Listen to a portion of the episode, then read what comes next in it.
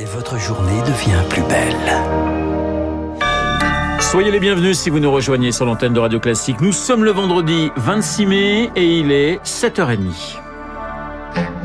La matinale de Radio Classique avec Renaud Blanc. Et le journal essentiel présenté par Julie Drouin. Bonjour Julie. Bonjour Renaud, bonjour à tous. L'Assemblée générale de Total, de Total Énergie sous pression. Oui, de violentes échauffourées ont éclaté ce matin entre des manifestants et les forces de l'ordre aux abords de la salle Pléiel à Paris où doivent se réunir les actionnaires, des militants du climat venus dénoncer les nouveaux projets d'exploration pétrolière et gazière de Total. L'entreprise qui doit aussi faire face à une fronde en interne avec Zoé Pallier, des actionnaires qui appellent à renforcer les engagements pour respecter l'accord de Paris sur le climat. Ils sont 17 actionnaires, minoritaires mais décidés à pousser Total à réduire son empreinte carbone. Le géant pétrolier a accepté d'inscrire leur résolution à l'ordre du jour ce matin, un bon signal pour Valentin Vigier de la financière de l'échiquier, l'une des sociétés signataires. Tous les grands engagements pris par les majeures pétrolières suivent les résolutions qui ont été de plus en plus suivies par un nombre croissant d'actionnaires. Il y avait déjà eu un dépôt de résolution pour Total Energy leur demandant de publier un plan climatique et Total Energy avait été une des premières entreprises en France à présenter son plan climatique en 2021. La multinationale fait en effet des efforts de transparence sous la pression des actionnaires et de l'extérieur, précise Lucie Pinson, directrice de l'ONG Reclaim Finance. Il y a toujours les mouvements citoyens. Il y a aussi de plus en plus des mouvements étudiants qui affirment ne pas vouloir travailler pour l'entreprise, hein, dont la pérennité dépend de sa capacité à attirer les meilleurs talents. Preuve que le groupe est conscient de cet enjeu il a récemment diffusé en interne une sorte de guide de conversation avec des formules toutes faites pour que les salariés puissent défendre auprès de leurs proches l'action de Total en faveur du climat. Et cette information de ce matin, le distributeur Casino va céder un nombre significatif de magasins à Intermarché suite à son entrée dans une procédure de conciliation de sa dette.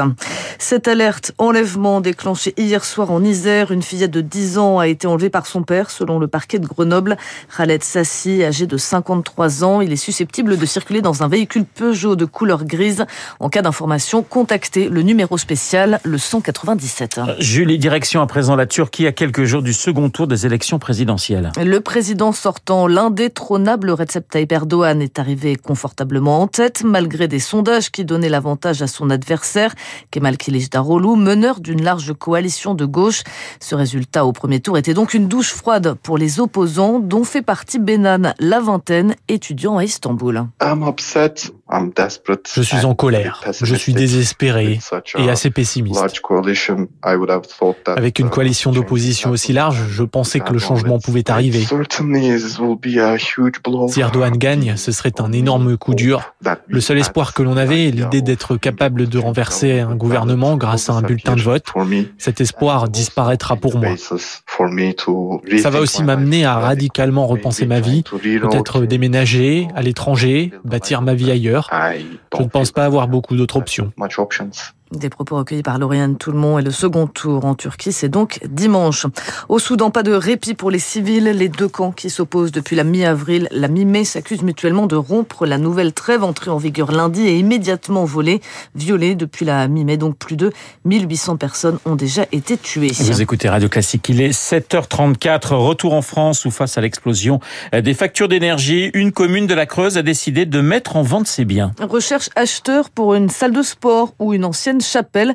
Voilà la solution pour le maire de gauche de Bourganeuf afin de garder ses recettes à l'équilibre car les temps sont durs, explique Marie-Hélène Pouget, adjointe au maire en charge de la culture et des finances. On a regardé les factures qui risquaient d'arriver. Par exemple, la salle Jean Jaurès de musculation, gym était chauffée toute l'année, entretenue pour seulement 11 heures d'occupation par semaine. Donc le choix était vite fait. Au total, nous attendons des recettes de 117 000 euros. Si on a choisi ça, c'est pour ne pas avoir à couper sur l'entretien des voiries, euh, sur l'aide aux écoles. Notre cas n'est pas unique. Hein. Vous avez la ville de Limoges qui se débarrasse de son golf. Les communes ne s'en sortent pas aujourd'hui.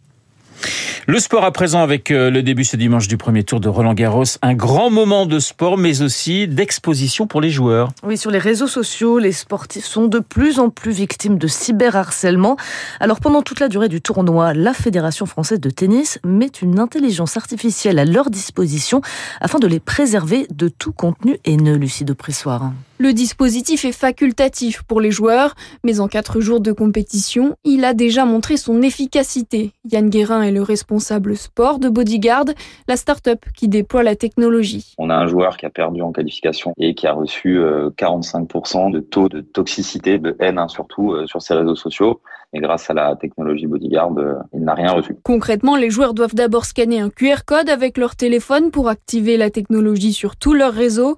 L'intelligence artificielle se charge du reste. On va analyser le contexte du commentaire parce qu'un même mot peut avoir des dizaines de significations différentes. Et si le commentaire est jugé haineux ou indésirable, nous supprimons le, commentaire en temps réel. Et la seule personne qui peut voir ce commentaire, c'est l'auteur lui-même. Seuls les contenus publics sont analysés. Les messages privés sont soumis au règlement sur les données personnelles. Récemment, plusieurs joueurs ont dénoncé les attaques qu'ils recevaient. La particularité du tennis, c'est que c'est un sport individuel. Donc forcément, euh, quand on est la cible d'un auteur malveillant, c'est nous qui prenons euh, tout. Et donc, euh, ça vient forcément impacter la santé mentale des joueurs et donc leur performance sportive. Lors d'un événement sportif majeur comme ça, il y a un vrai besoin de se protéger. Et les joueurs de Roland Garros pourront bénéficier du dispositif encore une à deux semaines après la fin du tournoi. Et Roland Garros, ça commence donc dimanche et nous en parlerons dans un instant avec Nelson Montfort. Nouvelle disparition dans le monde de la musique. Jean-Louis Murat est décédé hier à l'âge de 71 ans. Auteur prolifique et provocateur impénitent, le chanteur s'est éteint dans ce puits de dôme qu'il n'avait jamais quitté. On, retiendra de ses titres les plus emblématiques Si je devais manquer de toi, Regret, Fort à l'amour ou encore Le cri du papillon. de l'enfer, on en connaît un rayon. On peut plus nous la faire, on en connaît un rayon. T'arraches les bouillères, tu connais même pas son nom. Voilà Jean-Louis Murat qui nous a quittés. Alors c'est un une question générationnelle dans la rédaction de Radio Classique. Les plus de 40 ans euh, sont tristes et les moins de 40 ans ne connaissaient pas vraiment Jean-Louis Murat. Donc, Julie, vous allez réécouter tout ce week-end la discographie de Jean-Louis Murat. il y a à peu près une vingtaine d'albums, hein, donc vous avez du boulot. Le journal de 7h30 euh, présenté par euh, Julie Drouin. Il est 7h38 dans un instant. Comme promis, jeu 7 et match avec Nelson Montfort, Roland Garros. C'est dans deux jours.